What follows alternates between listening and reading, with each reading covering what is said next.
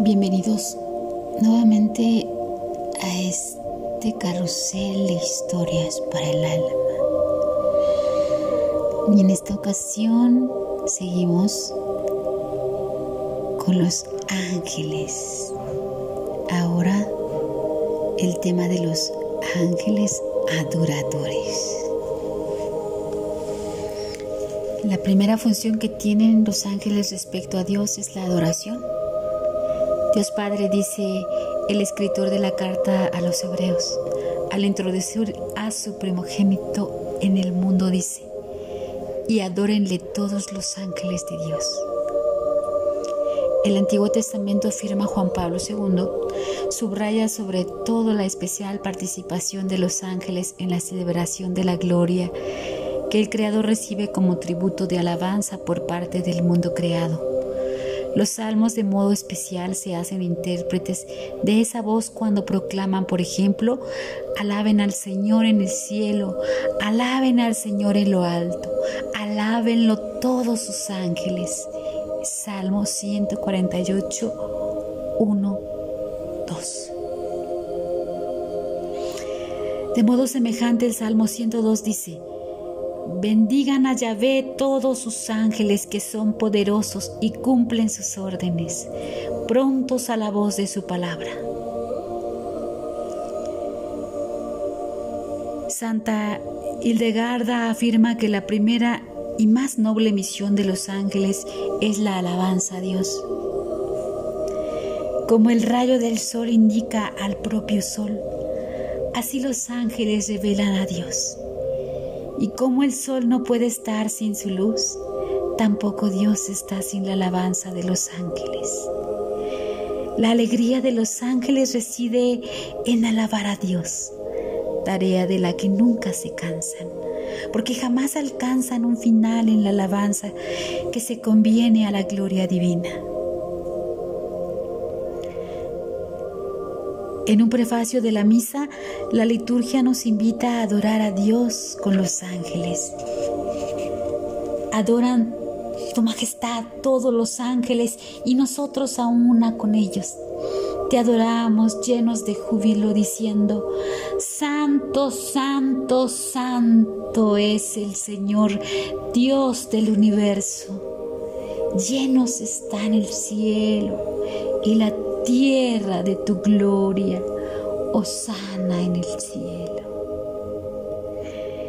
En las primeras apariciones a los tres niños de Fátima, el ángel les enseñó la oración de adoración misma que los ángeles hacen en el cielo. El ángel les dijo, no teman, soy el ángel de la paz, recen conmigo.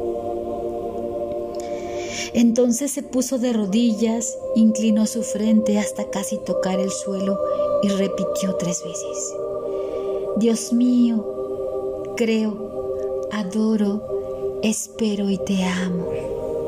Te pido perdón por los que no creen, por los que no adoran, por los que no esperan ni te aman. Igualmente en la tercera aparición, el ángel dejando misteriosamente suspendido en el aire el cáliz de la Eucaristía. Se arrodilló al lado de los niños y por tres veces les hizo repetir, Santísima Trinidad, Padre, Hijo y Espíritu Santo, yo te adoro profundamente. Santísima Trinidad, Padre, Hijo y Espíritu Santo, yo te adoro profundamente. Santísima Trinidad, Padre, Hijo y Espíritu Santo, yo te adoro profundamente. Los tres niños no solamente repetían las palabras del ángel, sino que imitaban de rodillas e inclinados hasta el suelo la posición de adoración del ángel. Las cartas que el Padre Pío dirigía a sus hijas espirituales indican todas ellas que el Padre vivía endiosado, dominado totalmente por el recuerdo de Dios.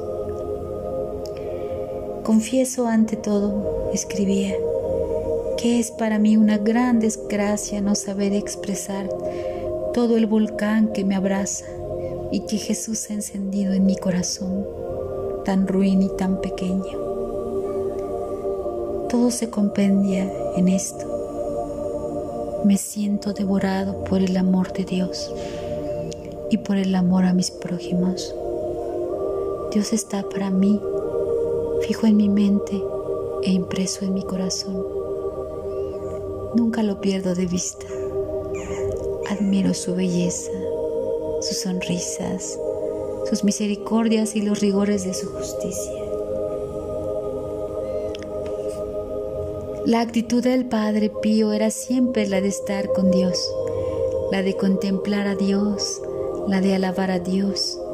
Él repetía con frecuencia.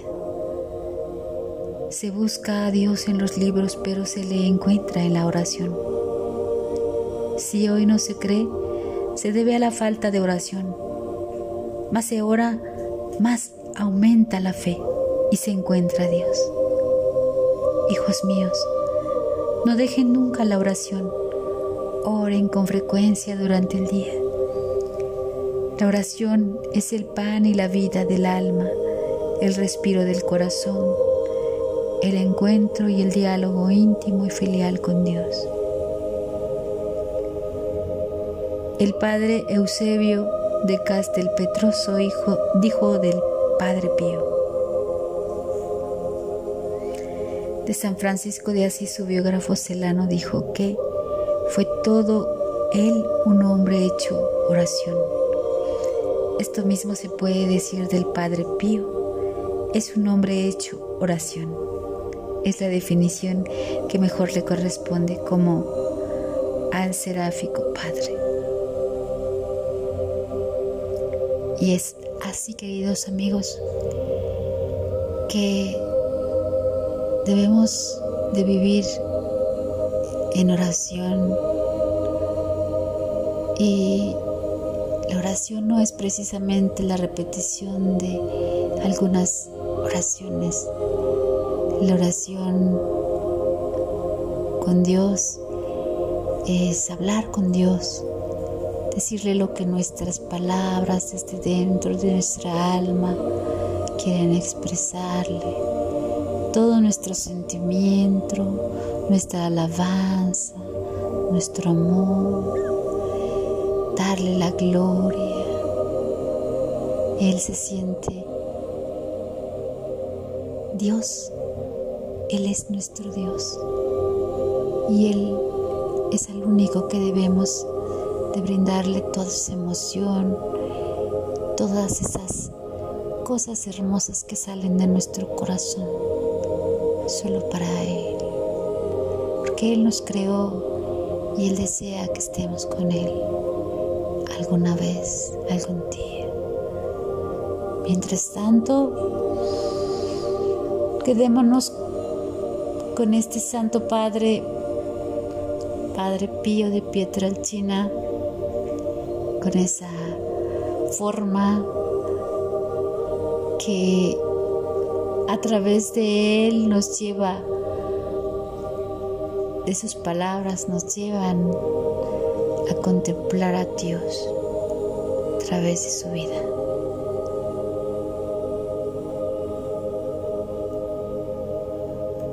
Y te espero en la siguiente episodio.